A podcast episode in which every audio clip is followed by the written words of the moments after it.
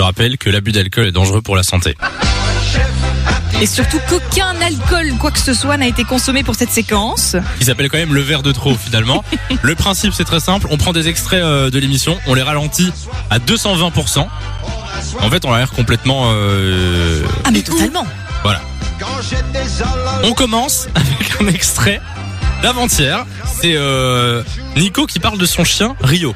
Écoutez. Nico Oui. Ah, je sens que c'est des nouvelles pour de mon toutou. Ah bah oui, Rio Comment va ton chien? Eh ben écoute, Rio va bien. Euh, pour te dire, il y a, il y a une good news qui est arrivée. Ma copine m'a dit qu'il a réussi à monter les deux rangées d'escalier euh, de notre appartement alors qu'avant il ne montait que Mais non Eh, bah, C'est tellement ça Moi j'aime bien le... C'est fou Mais non Oui. En fait, ce, sera, ce sera une nouvelle expression. On dira plus Toi, t'es bourré, toi. Mais T'es en 220%, toi. Le deuxième extrait, c'était Charlotte. Euh, on n'a jamais fait de verre de trop avec Mais non, euh. Charlotte.